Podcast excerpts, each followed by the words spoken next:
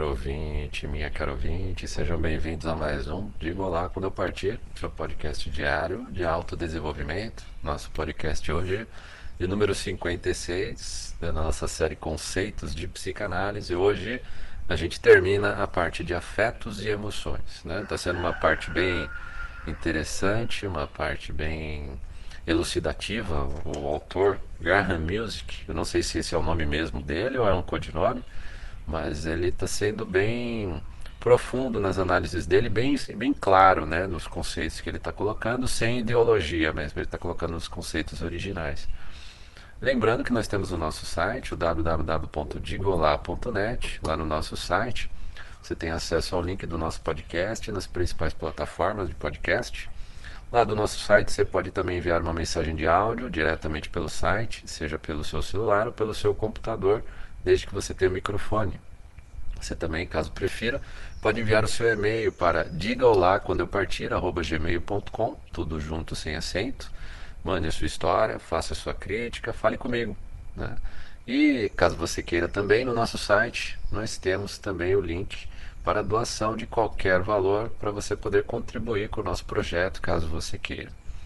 Uh, lá no nosso site também, uh, se você acessar qualquer post nosso lá, for fazer um comentário, vai abrir uma caixa de opção para receber um e-mail a cada nova postagem. Né? E aí, cada vez que eu fizer uma nova postagem, você vai receber um e-mail avisando né, da postagem com o link do, da postagem no YouTube, com o link da postagem em áudio, né, no, nos canais de podcast. Isso é necessário, é necessário lembrar isso porque o, o YouTube, o Google, as demais plataformas de podcast, o algoritmo delas, elas não costumam divulgar as nossas postagens porque nós, elas consideram que nós lidamos com conteúdos muito sensíveis aqui. Né? Eu já pude comprovar que nas últimas semanas é, os inscritos não estão recebendo aviso do nosso conteúdo. Isso é normal, é natural, é por isso mesmo que eu fiz o site, até para futuramente divulgar outros conteúdos que não vão estar nas, nas outras plataformas, eles vão estar lá diretamente no nosso site. Então eu peço, caso você queira, caso você possa, prefira sempre acessar nossos conteúdos lá diretamente pelo site. Em breve nós teremos novos conteúdos lá e uma nova organização do site. Aos poucos eu estou organizando lá também no www.digaolá.net. Então vamos continuar hoje a última parte do conceito do conceito de psicanálise é afetos e emoções. Inundação de sentimentos. Dei pouco antes exemplos de pessoas que parecem desligadas dos sentimentos. O problema contrário se apresenta à pessoa assolada por sentimentos que não consegue controlar. Janine era a única filha de uma mãe solteira, que por sua vez tivera uma infância difícil. A mãe de Janine achou complicado o seu papel e para cumpri-lo, cumpri-lo, distanciou-se emocionalmente e sentindo-se culpada, dava a Janine tudo o que ela queria. Quando criança, bastava Janine ameaçar chorar para os seus desejos serem atendidos. Doces, brinquedos, a atenção da mãe e assim por diante. À medida que cresceu, Janine aprendeu que conseguia o que queria, fazendo as pessoas sentir culpa, tendo chiliques, fazendo ameaças e usando outros recursos de manipulação. Ela era daquelas que nunca aprende a enfrentar a frustração, nem a perceber que os outros também têm necessidades e sentimentos. Perdia as estribeiras quando contestada, ou se amuava ou estourava, ou se amuava ou estourava. Tinha poucos amigos e as pessoas logo se preveniam contra ela. Parecia que Janine estava inundada de sentimentos que não conseguia suportar e, em desespero, se aproveitava dos outros para se satisfazer. Claro que essas características existem não só nas mulheres. O sujeito autoritário no trabalho e o marido abusado revelam uma incapacidade parecida de lidar com as emoções, em detrimento dos outros. Tais pessoas não conseguem controlar os sentimentos, ao contrário, são controladas por eles.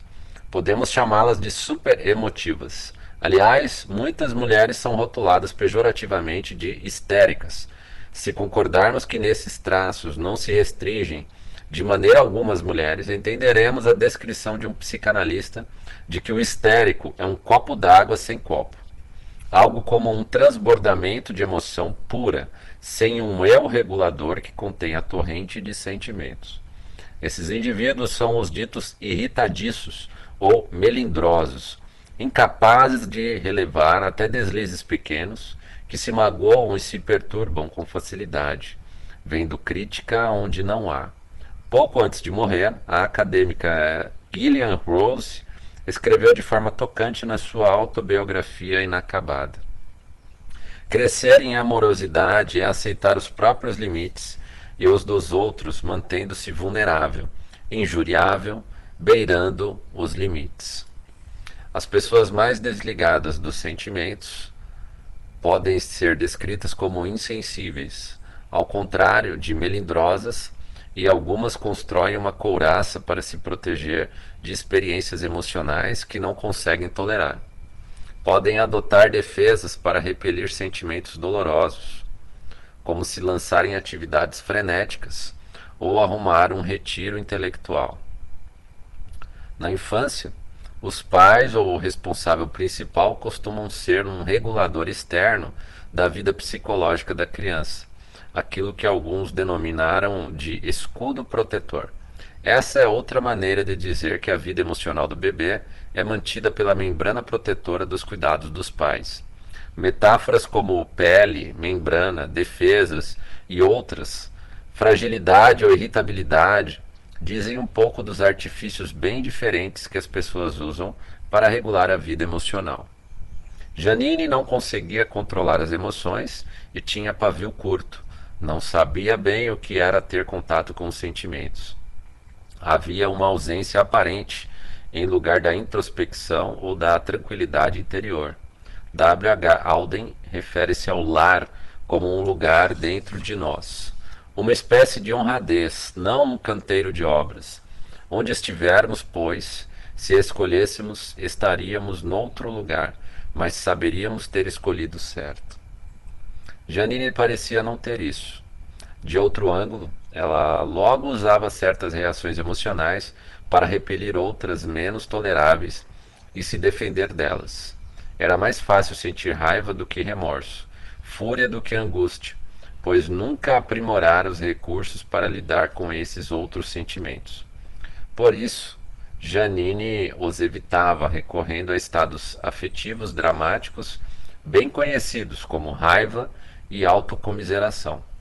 Se essa moça tivesse tido a sorte de receber ajuda para enfrentar essas situações dolorosas e tolerar a frustração, sua história teria sido bem diferente. O entendimento da tolerância à experiência emocional dolorosa faz lembrar de trauma. Trauma é uma palavra muito usada atualmente na mídia e por todo lado. Era, a princípio, um termo médico que significava ferimento ou dano grave. Uma ferida grave, como um traumatismo na cabeça, perfura a membrana externa que protege o sistema fisiológico que se encontra logo abaixo. Um trauma emocional é parecido com isso. Pode-se definir a experiência traumática como aquela que ultrapassa a capacidade emocional normal do indivíduo. Os exemplos mais cabais são os mais inimagináveis, como ter sobrevivido ao Holocausto ou ser vítima de tortura. O caráter inimaginável dessas situações é um sinal da sua natureza traumática, em razão da dificuldade de assimilá-las. Os traumas são de vários tipos e graus de intensidade. Peter voltava para casa de bicicleta quando um grupo de jovens o atacou. Eles o espancaram e lhe roubaram o dinheiro e a bicicleta. Depois de uma rápida internação hospitalar, Peter não conseguiu sair de casa durante muito tempo. Tinha lembranças constantes e assustadoras, insônia e pesadelos. Era bastante angustiado, não conseguia trabalhar nem levar a vida como antes. Sua experiência foi traumática e ele apresentava todos os sintomas comuns do que hoje se chama transtorno de estresse pós-traumático. Uma explicação do que aconteceu com Peter é que ele sofreu algo que a sua capacidade emocional não suportou, como ocorreria com muita gente nessa situação. Eu vou dar uma pausa, eh, fazer um comentário, né? Eu conheci um caso. Eu era eu era ainda novo, né? Eu tinha uns 10, 11 anos de idade. E o pai de um dos um dos meus colegas de classe era daquela época em que você sempre repetia a mesma classe, os mesmos colegas de classe todos os anos, né? Então, eu já conhecia esse meu esse meu colega, né? Inclusive eu já tinha ido fazer trabalho na casa dele, conheci o pai dele e era um pai solo, ou seja, era um pai que é, me parece que a mãe é, dele havia morrido e o pai criou sozinho esse meu amigo, filho, né? E esse pai trabalhava como vigia noturno é, numa escola do município. Né? Ele ficava lá cuidando da escola. E ele ia de, de noite para essa escola e saía no começo da manhã. Né? Ele passava a noite vigiando essa escola. E ele cortava caminho por um bosque que existia na cidade onde eu morava. Né? Existe, existe até hoje esse bosque, né? Mas era antes não era tão cercado, não era um lugar, não era um parque que era fechado durante uma época do dia, né? Era um parque que era aberto o dia todo. Antigamente não tinha como era hoje, parques que se, fecham tal horário da noite e só abre de manhã. Não, antigamente todos os parques que eu conheço eram eram abertos, né? Então o pessoal usava para cortar caminho. Realmente ele tinha que dar uma volta muito grande se ele para voltar para casa, da escola para casa dele, né? Então o pai dele cortava no meio o caminho para esse bosque. Em um determinado dia, uma determinada madrugada, voltando para casa, ele passou por esse bosque e aconteceu isso que a gente leu com o menino aí, né? Só que ele foi muito espancado né? Não, não, sabe se foi roubo ou foi rixa por alguma coisa. É, os bandidos pegaram ele, espancaram muito ele, né? Ele ficou hospitalizado durante um bom tempo. Esse meu amigo foi cuidado por um por uma família colega, né? E primeiro eu preciso comentar que eu eu vi o quanto isso afetou o, o meu amigo, né? Que era criança, tinha uns 10 anos, tinha a minha idade na época. Afetou muito, afetou ele a ponto de é, durante todo o resto do tempo que eu conheci ele, é, ele não evoluiu mais. Ele, até aquele momento eu, que eu conheci esse meu amigo, né, ele já não tinha mãe e o pai foi espancado, né? Eu diria que ele perdeu a fé na, na sociedade, né? Você via que era uma criança meio perdida. Eu acompanhei ele, eu estudei com ele até a pré-adolescência, né? E ele simplesmente congelou em termos intelectuais. Você via as outras crianças, eu mesmo, evoluindo, né, aprendendo tal, e ele travou. Ele simplesmente tinha dificuldades em aprendizado. Ele não se tornou, pelo menos até aquela época, não sei depois, mas enquanto adolescente ele não ele não se transformou num adolescente revoltado, né, até quando eu conheci ele, mas ele não evoluía, ele não aprendia, ele não, não avançava na vida, sabe? É, eu não sei depois disso, depois da adolescência, que eu não tive mais contato com ele. E o pai dele simplesmente travou de vez. Né? E, e eu, eu vi vários casos, porque eu, eu, trabalhei muito tempo em RH. E eu vi vários casos em que pessoas sofriam algum tipo de agressão ou trauma nesse sentido, né, de violência. E o pai dele começou a. só se afastava do trabalho por questões psicológicas, depois se aposentou é, eu não sei se por algum trauma físico, né? Ele ficou com algum trauma físico, sim, na, na, acho que na perna, né? Ele não conseguia andar direito, mas simplesmente você vê também a pessoa perdeu a vontade de viver. Né? Não sei se ele vivia à base de remédios, né? E nisso a gente precisa tomar. Acho que a sociedade devia dar mais importância à, à violência enquanto fator traumatizante das pessoas, inutilizada, né? Às vezes um trauma psicológico às vezes fisicamente, o pai dele, apesar de, de ter tido um dano na perna, parece que tinha um. Ele, ele tinha um pouco de dificuldade de andar depois que ele se recuperou fisicamente, pelo menos. Mas você via que fisicamente ele era uma pessoa que poderia é, voltar a trabalhar, apenas com uma leve dificuldade, mas ele, ele ainda poderia ser uma pessoa é, mais ativa, né? mas você via claramente no, no, no olhar da pessoa, no, na fala. Eu, eu cheguei a, a, ver algumas vezes o pai dele, né, conversar com o pai dele, e você via que a pessoa simplesmente desistiu né, da, da vida. Né? A, a, vida foi muito cruel com ele, os indivíduos que fizeram isso com ele foi muito cruel. E o resto da sociedade simplesmente acha que é comum a gente ter a violência que tem é, eu mesmo tenho um caso, né? Aquele pai de criação é meu, né, que era médico, advogado, que foi assassinado, né, é, foi agredido e assassinado no, no, consultório dele. Não sei, se eu, não sei se eu contei toda a história com detalhes, provavelmente eu vou contar, porque eu quero ler os dois livros dele aqui. Né, os dois livros que eu acompanhei ele escrever. É, esse meu pai de criação, eu, eu faço questão de ler esses livros dele aqui, para deixar registrado para que não fique perdido na história, né? Apesar de serem livros que foram publicados, não teve, eu acho que não teve a divulgação que deveria ter tido, até porque é, o último livro ele escreveu há pouco tempo antes de ser assassinado, né? E o que que esses traumas, essa violência causa de trauma? A sociedade ela subjuga muito isso. A sociedade pensa só é, que o indivíduo tem que superar, que como se ah, toma algum remédio, faz uma terapia, tá tudo normal de novo. Não, para alguns indivíduos que têm mais sensibilidade, que é o que a gente mais precisava na sociedade hoje, esses traumas custam muito caro. Né? Eu, particularmente, com relação à agressão que eu sofri da minha mãe, em que eu quase fui assassinado, eu vou lembrar isso todo podcast se for necessário.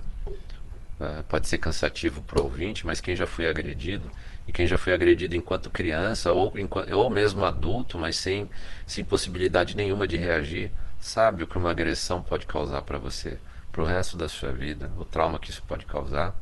E por mais que é, às vezes a, a, uma pessoa que nunca passou por isso pode achar chato a pessoa ficar repetindo a história, é, é mais saudável que a pessoa comente isso de uma maneira calma e tranquila, como eu estou fazendo aqui né? Eu acho que eu já superei muito do que eu poderia superar dessa história. Claro que tem sentimentos que vão estar lá sempre lá, como todos nós que fazemos terapia, todos que já analisamos muito de, dos traumas que vivemos, mas isso não tira a emoção lá do trauma. O trauma continua lá. O afeto relacionado ao trauma continua registrado lá. É, o que é importante é a gente não afogar esse trauma lá na, nas águas do inconsciente e deixar que ele atue por baixo das águas, por baixo das águas do consciente. Se esse trauma a gente tentar esquecer, é pior. Se a gente tentar esquecer esses traumas, ele vai agir por baixo das águas. Ele vai agir por baixo do consciente e vai te controlar e vai te definhar aos poucos ou vai fazer você fazer coisas que você em sã consciência não faria. Você de uma maneira saudável não faria, né? Então, uh, eu acho que a nossa sociedade devia dar mais valor à agressão.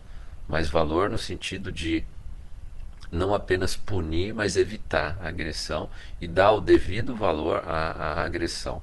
Né? Não como tem leis, por exemplo, de agressão psicológica, criam uma abominação como essa tal lei de, eh, de agressão psicológica, como a violência psicológica, né? que só vale para a mulher, não vale para o homem numa relação, né? É, sendo que é, há várias outras situações muito piores na sociedade que, não, que a lei não alcança. Ou não alcança porque é, ocorre em ambientes muito privados, entre mãe e filho, por exemplo, entre mãe e criança e filha, é, em situações em que a, a mãe se sente protegida porque não tem ninguém para proteger a criança, então a mãe faz o que bem entender. Em outras situações também de abuso ou de agressão né, em que você tem uma pessoa, às vezes criança, às vezes um adulto, totalmente fragilizado, às vezes adulto mesmo. Eu conheço adultos que foram ah, controlados pela mãe durante a vida toda e que simplesmente são bonecos na, nas mãos da sua mãe. Né? Ou às vezes de um, de um outro adulto, às vezes mesmo da esposa. Né? É, também é caso de mulheres, também. Né? Não, eu não sei dizer se é mais mulheres ou mais homens que ocorre, mas nós temos todo tipo de caso que a lei não alcança. E é esse o problema hoje. Né? Você focar algumas poucas coisas que dão voto, que aparecem, né? Hoje dá muito voto você criar leis e leis que beneficiem só alguns grupos específicos, principalmente mulheres, é, pela questão emocional, né? pela questão é, da própria sociedade. A maioria da sociedade hoje é de, composta por mulheres, né? é mais emotivo, é mais fácil você conquistar a, a, a opinião de uma mulher através da emoção, é muito fácil. O marketing é muito mais voltado para a mulher do que para o homem, que o homem, em tese, é mais racional. né? Em média, é mais racional do que a mulher. Então é mais fácil você te utilizar de artimanhas para conquistar a emoção da mulher. E aí você conquista um voto, você conquista o dinheiro dela. Muito mais fácil. Né? Agora, realmente atuar sobre a agressão é, do mundo moderno, em todos os sentidos, a sociedade é, deixa muito a desejar isso. E as pessoas que são vítimas da sociedade, de alguma coisa, de um roubo, de uma agressão, é, ela, acho que a grande maioria já percebeu que você não está protegido pelo papai Estado. Né? De nada adianta você ir lá registrar um boletim de ocorrência. Né? Isso não vai tirar o trauma. É, isso não vai fazer a punição muitas vezes de quem te agrediu. É, muitas vezes até o processo é, judicial é muito mais agressivo a você. Muitas pessoas acabam desistindo do que se ela é, simplesmente deixar para lá e tentar superar num outro lugar, viver num outro lugar, que é mais ou menos o que eu, o, o que eu fiz, né? E infelizmente é, acontece isso muito. Vamos continuar então. O que é traumático para uma pessoa pode, ser, é, pode ter efeito diferente em outra. Por exemplo, garotas violentadas que haviam tido boas experiências emocionais anteriormente têm uma probabilidade maior de se recuperar melhor. A intensidade da violência não é necessariamente o fator principal. O que mais conta é a ajuda de um amigo ou da própria vítima para interpretar a experiência. Isso é muito importante, meu caro ouvinte, minha cara ouvinte. Essa ressignificação. A pessoa poder entender o que aconteceu com ela. Ela poder ressignificar. Ela poder é, su superar isso, mas não escondendo, não fingindo que não aconteceu. Né? Ela precisa entender, ela precisa lidar com o trauma, né? É, mas precisa superá-lo. Né? E isso vai depender muitas vezes da ajuda de alguém, né? dependendo do trauma da ajuda de alguém, depende também da sensibilidade dela, mas muitas vezes até essa, essa sensibilidade está ligada a apoios anteriores que ela já recebeu, em pequenos traumas anteriores. Né? Ah, certas experiências, como o confinamento num campo de concentração, arrasariam com praticamente qualquer um. Quero dizer que algumas pessoas adquirem a capacidade de enfrentar, moderar, assimilar e viver vários estados emocionais, quase sempre em função das experiências anteriores. Elas suportam limiares diferentes de carga emocional, podem se sentir desequilibradas por motivos diferentes, ter tipos diferentes de peles ou membranas emocionais e, consequentemente, precisar de uma ajuda diferente ah, uma, uma, algo que traumatiza alguém, algo que alguma pessoa é muito sensível, pode não ser traumatizante ou tão sensível para outra pessoa. Todos nós temos experiências diferentes. Eu posso aguentar é, muito uma determinada situação que outras pessoas não aguentam, porém eu ser muito sensível a uma, a uma determinada situação específica. Né? E isso eu posso comprovar de mim mesmo. Eu tenho uma resistência muito grande a determinados comportamentos que muita gente não, não aguenta. Né? Agora, há alguns poucos comportamentos que eu sou extremamente sensível, realmente. A, emoção me toca, né? É, e eu já sei que essas determinadas situações eu tento evitar ao máximo. Né? É, é, e, eu, e, eu, sei quais são os gatilhos, né? Eu já tenho, pelo menos com relação a mim, eu já sei quais são os gatilhos que me, me tomariam emocionalmente. Então, eu, quando a situação vai escalando para aquela situação que vai, é, vai atingir esses gatilhos emocionais meus, eu já me afasto. Né? É, muitas vezes até algumas pessoas é, que estiveram numa situação que para mim é provocadora desses gatilhos, muitas vezes falam, ah, mas você tem que é, conversar, né? Você foge da discussão. Não, não é que eu fujo da discussão. Determinados tipos de discussões eu sei que vão terminar em gatilhos emocionais em mim, então eu prefiro não ter. E a gente vai aprendendo isso ao longo do tempo, ao longo da terapia, quando a gente vai uh, se conhecendo. Né?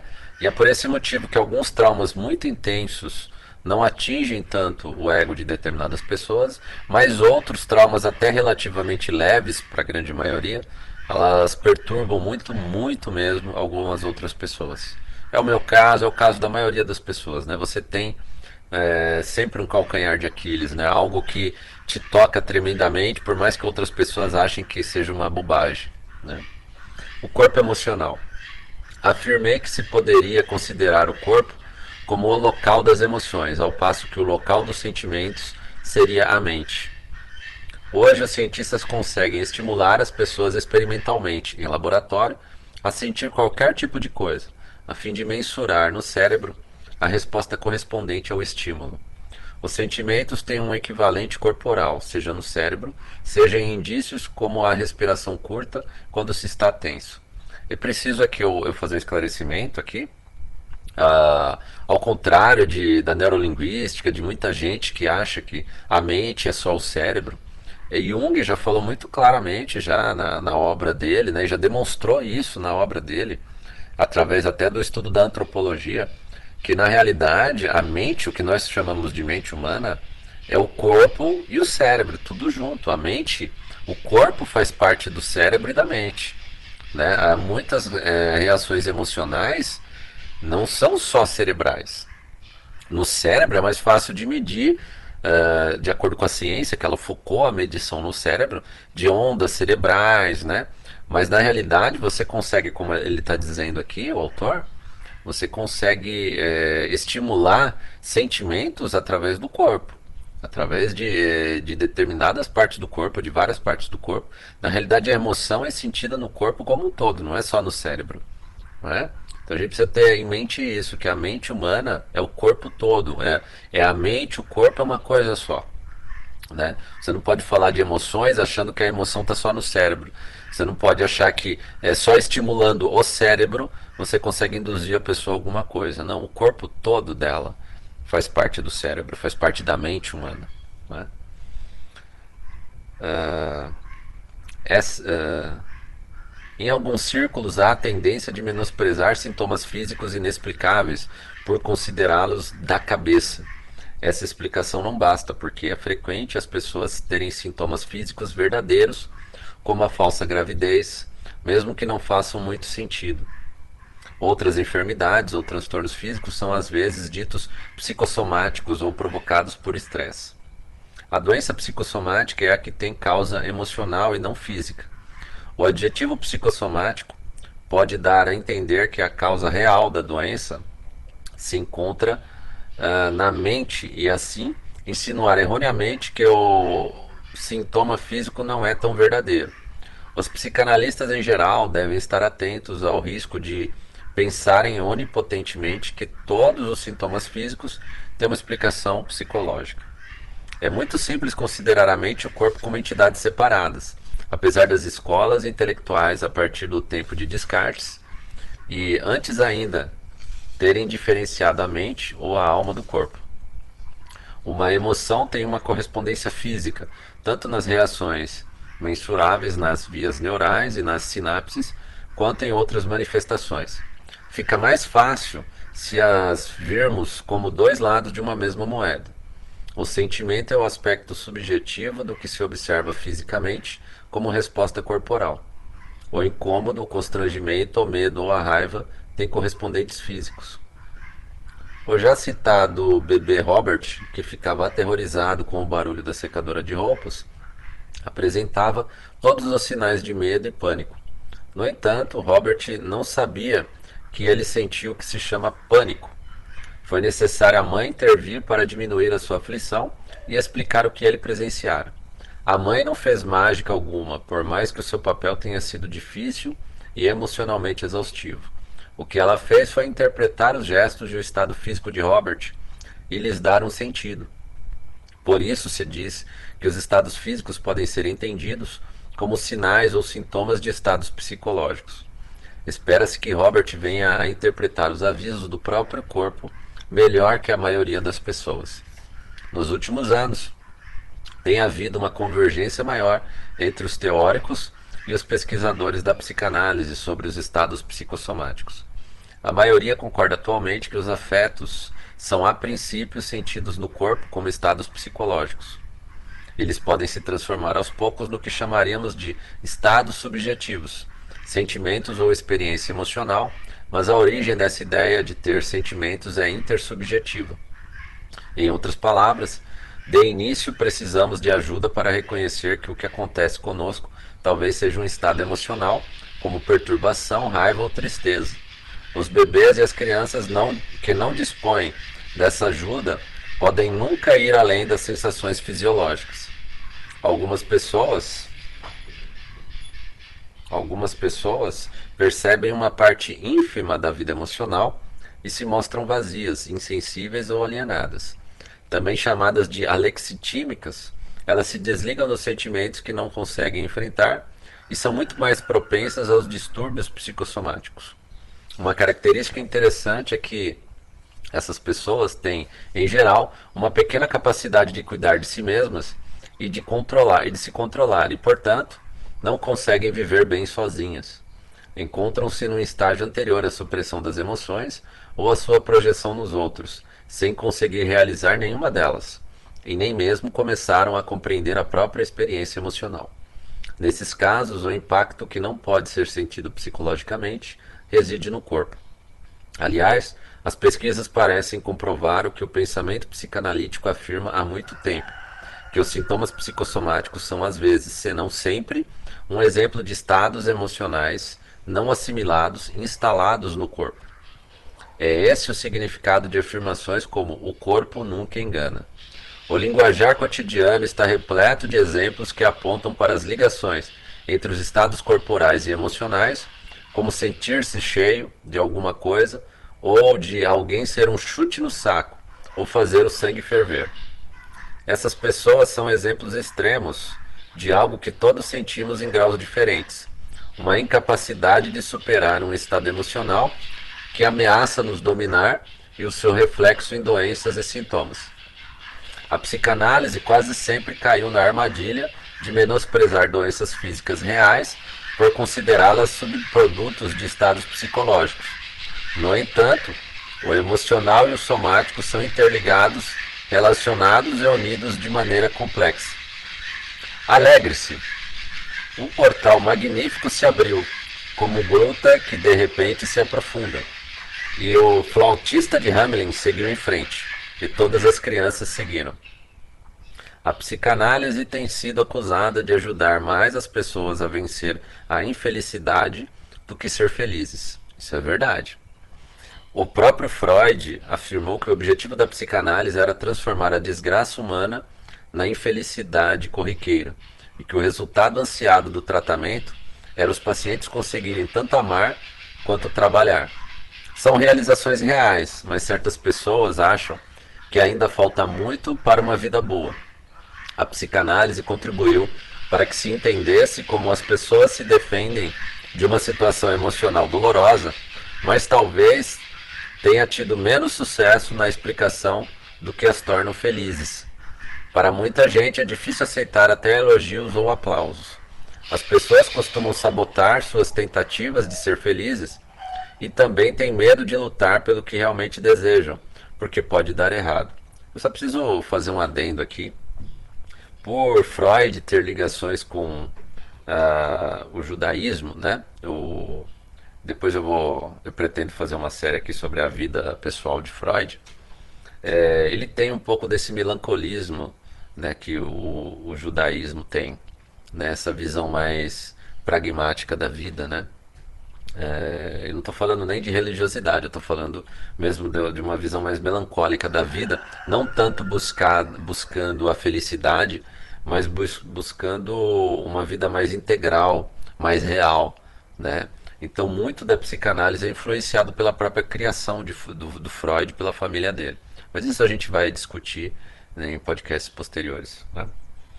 Uh, Martin conheceu Alison numa festa uh, e sentiu grande atração por ela. Combinaram outro encontro e a empolgação de Martin era enorme.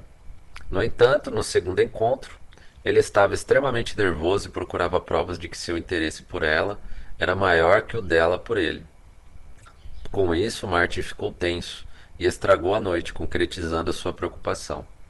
Ele tinha acabado de se separar de uma antiga namorada, o que o abalou demais a sua autoconfiança e o fez recordar que a sua mãe deixara a família quando ele tinha sete anos. Na verdade, imaginava que qualquer pessoa de que ele se aproximasse iria embora. Assim, ele nem se atrevia a esperar que os relacionamentos dessem certo. Martin lembrava muito e aflito o taciturno Oió de Winnie Puff. Se os outros viam um copo cheio pela metade, Martin se, chama, se achava um homem meio vazio. Via sempre o lado negro quando os outros viam esperança. Por bons motivos, ele aprendera na vida a não ser complacente, nem confiar no que parecia bom, porque por experiência própria as coisas boas davam errado mas isso lhe atrapalhava a vida, pois ele não aproveitava as oportunidades reais de experiências felizes. Sempre que tinha uma, ideia promissora, ele arranjava alguma coisa que a impedisse, uma preocupação ou um medo, e inevitavelmente a esperança ia por água abaixo. Como nos vemos no Velho Marinheiro, como nos versos do Velho Marinheiro, medo no coração, como uma taça, minha força vital parecia esvair-se. Martin não tinha confiança, mas não era apenas isso. Criar uma personalidade é um caráter dependente da segurança e de não ter grandes esperanças. Ele precisava de ajuda para se permitir ter sentimentos bons e não eliminá-los.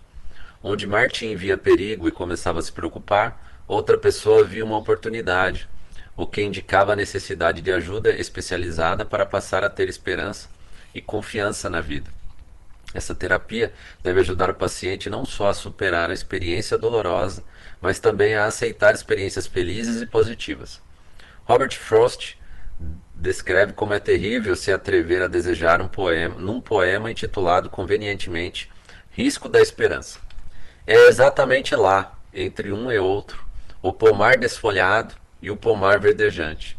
Quando os galhos estão num espocar de flores, rosadas e brancas que temos o pior, pois não há clima, mas a todo custo aproveitaremos o momento de uma noite gélida.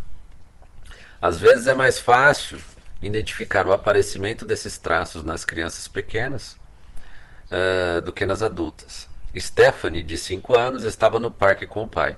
Ela queria subir ao topo de uma armação bem alta e começara muito confiante. Então passou a ter mais cautela e olhava em volta à procura de ajuda, pois sua confiança diminuía. Ela estava a ponto de desistir. O pai percebeu e começou a falar com a filha, dizendo: Isso, está bom, você está indo bem. Lá em cima dá medo, mas acho que você consegue. Isso, assim mesmo, mais três degraus, só mais dois. Está quase chegando. Você é corajosa mesmo. Isso, você consegue, muito bem. Foi uma maravilha a reação de Stephanie. Com a coragem que o pai lhe transmitiu, ela encontrou mais forças e fez o que achava que não conseguiria. O sorriso de prazer a expressão de vitória e missão cumprida foram terríveis. Eu preciso lembrar, meu caro ouvinte, uma situação, eu lembro da minha infância. Acho que foi um dos primeiros momentos que eu me senti capaz de fazer uma coisa sozinho, né? Tinha um escorregador bem alto.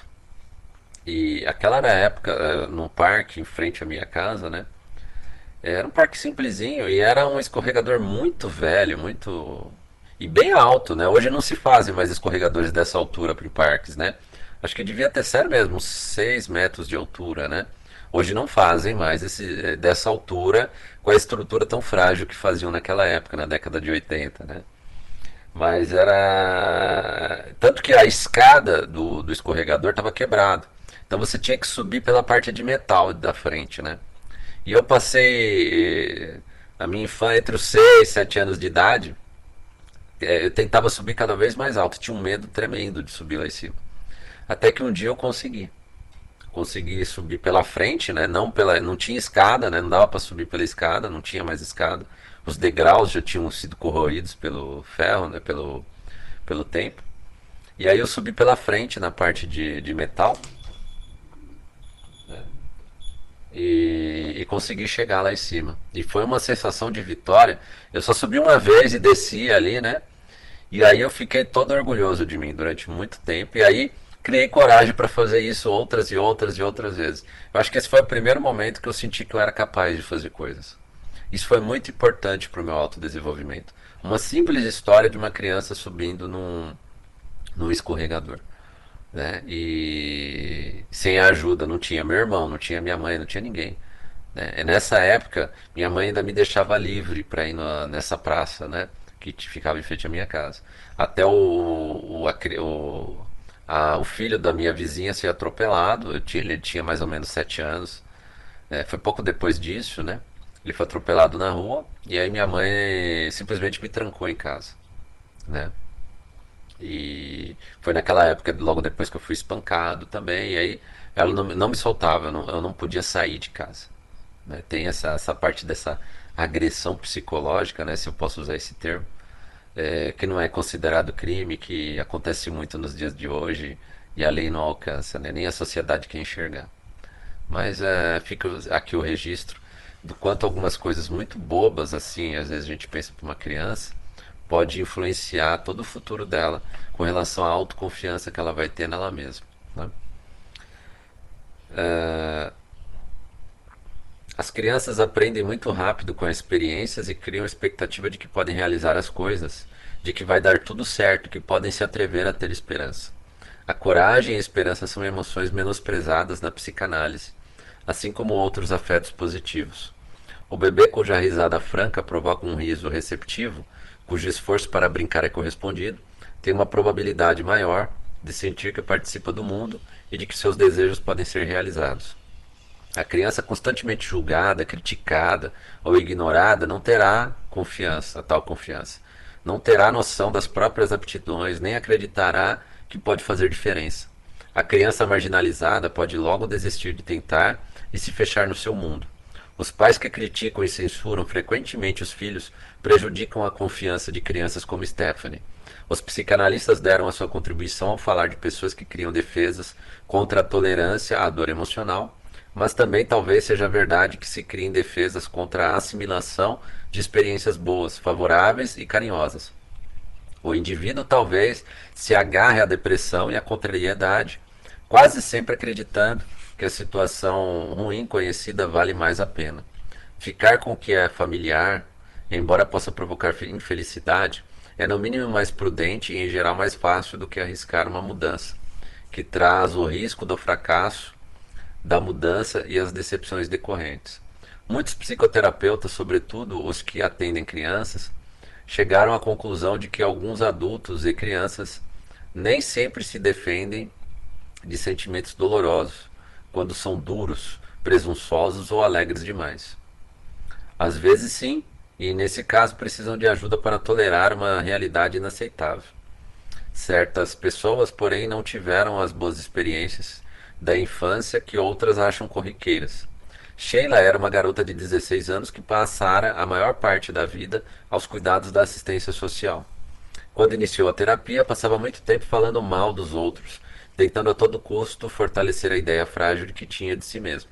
Com o tempo, progrediu lentamente e obteve uma mudança sutil, mas perceptível da maneira de se promover. Era importante que o terapeuta não confundisse os dois tipos de autoafirmação e que as conquistas verdadeiras da paciente, ainda que precárias, fossem aceitas e reconhecidas. Toda criança fica bem sentindo-se às vezes o rei ou a rainha do pedaço, desde que seja uma expressão genuína da sensação de ser especial e não uma tentativa desesperada de fazer alguém se sentir mal ou sustentar uma opinião errada de si mesmo. Precisamos ter a capacidade de sentir alegria e empolgação de um lado e dor e dificuldade do outro, bem como tudo que há entre eles. Uma velha história rabínica diz que o homem deveria ter dois bolsos ao alcance da mão. Num estariam as palavras: O mundo foi criado por mim, no outro, sou pó e cinzas. Os sentimentos positivos têm sido mal vistos na psicanálise e, consequentemente, a psicanálise tem sido mal vista. Em certos círculos psicanalíticos, essa situação tem mudado um pouco, pois existe um reconhecimento de que é necessário estar atento também aos estados emocionais positivos e trabalhar com eles. Do mesmo modo que esperamos que as pessoas, por meio da terapia psicanalítica, consigam desenvolver uma capacidade maior de tolerar e superar a dor da vida, devemos torcer para que elas consigam adquirir os recursos e dotes psicológicos para, às vezes, aproveitar a vida genuinamente e correr o risco de buscar, com coragem, o que quase sempre acharam estar além do seu alcance. Enfatizo de novo que é importante adquirir os recursos e as competências para viver uma, uma gama maior de experiências afetivas, positivas e negativas, a fim de aceitar e desfrutar esses estados emocionais e ter empatia por eles nas, nas outras pessoas. Conclusões. A meio caminho da jornada da vida, achei-me numa floresta tenebrosa. É tão difícil descrever-lhe a aparência, essa selva bárbara, severa e espantosa, que o medo se reacende na memória. Mas para contar do bem que lá encontrei, devo relatar todo o mais que presenciei. Dante Alighieri, O Inferno. O afeto é fundamental para a psicanálise e está ligado a ela indissoluvelmente. A perspectiva psicanalítica é a única que enfatiza a centralidade dos processos inconscientes e esclarece o impacto profundo que eles e os processos afetivos específicos exercem sobre quem somos e como agimos. Negar e projetar os sentimentos são as duas maneiras de se defender de experiências dolorosas. Do mesmo modo que os sonhos, os lapsos verbais, a associação livre e as atividades criativas podem revelar involuntariamente processos afetivos. Os indivíduos têm capacidades diferentes para assimilar e superar experiências emocionais, que, se não fossem as capacidades, não seriam enfrentadas tão bem. Nos últimos anos, publicou-se uma quantidade enorme de pesquisas que enfatizam a importância de se aprender a regular a própria vida emocional. As obras mostram ainda que as raízes desse aprendizado se firmam na primeira infância e em experiências boas de reflexão, controle e compreensão das emoções. A capacidade de cuidar de si, de entender os próprios sentimentos e de refletir sobre a vida emocional só se desenvolve partindo do pressuposto de que não existem problemas orgânicos, se as emoções de uma pessoa passaram por uma análise atenta de outra. A compreensão das emoções é bastante diferente de simplesmente saber de algo cognitivo ou intelectualmente. O conhecimento emocional é visceral e existe em meio às memórias de procedimento profundamente arraigadas no corpo e na personalidade. As expectativas sobre as interações sociais são criadas bem no início da vida e se tornam inconscientes e tão naturais para nós quanto dirigir um carro ou amarrar um sapato. A tarefa da terapia é, em parte, dar sentido a esses padrões emocionais à medida que surjam, quase sempre relacionados com o terapeuta ou analista. É muito provável que o indivíduo desconfiado tenha uma desconfiança profunda do terapeuta, assim como a pessoa que precisa agradar os outros tenta ser o melhor dos pacientes. Felizmente é possível entender os padrões antigos e podem aparecer padrões novos, quando novas associações, novas redes de vias neurais ganharem vida. Nunca se trata somente de um processo intelectual, mas também de um processo emocional profundo, quase sempre cheio de desconforto e ansiedade e também, como é de esperar, alívio. A autorreflexão, pensar nos sentimentos e entendê-los, desempenha aí um papel fundamental. A ideia da autorreflexão pressupõe um eu que consiga refletir sobre si mesmo. Algumas pessoas, como as hipersensíveis já mencionadas, têm uma noção bem pequena do próprio eu. Uma pesquisa extensa demonstrou que certos tipos de pais apresentam probabilidade bem maior de ter filhos firmemente apegados do que outros. Esses são os pais que conseguem traçar uma história coerente das suas experiências de infância, sem se emocionar muito ao contá-las, mas também sem querer negar as que tiveram grande carga emocional. Essas pessoas têm o que às vezes se denomina capacidade para autorreflexividade, também chamada de capacidade para mentalizar ou, dito de outro modo, refletir sobre a própria experiência emocional. É bem mais provável que esses pais consigam transmitir aos filhos uma percepção emocional mais aprimorada. Trata-se de um tipo de atenção parecido com o que se espera que os psicoterapeutas transmitam aos pacientes. Já se disse que a psicanálise e as terapias afins são as únicas que procuram promover o, e desenvolver essa capacidade para a autorreflexão, para dar sentido às variações da vida e ponderar sobre elas. Uma terapia assim não gera um indivíduo que compreende inteiramente o inconsciente, nem alguém que tenha controle sobre a vida emocional. No entanto, deve criar pessoas mais capazes de interpretar os sinais dos processos inconscientes, mais capazes de tolerar e vivenciar uma profundidade e uma amplitude genuínas da vida emocional, mais capazes de lidar com as vicissitudes da intimidade, da dor, da alegria e também dos fatos corriqueiros, pessoas cuja vida seja, portanto, consideravelmente mais ricas. Meu caro ouvinte, minha caro ouvinte, eu acho que o texto falou por si. É, muito interessante essa, pelo menos eu achei essa, essa parte de afetos e emoções. O autor está de parabéns, o Graham Music, né? É, sem ideologia, falando claramente qual é o papel da psicanálise, o que são considerados afetos e emoções, né? Qual, qual a relação deles com o corpo, né? Achei muito interessante tudo isso. Acho que eu não preciso acrescentar nada ao que o autor falou em termos de resumo, né?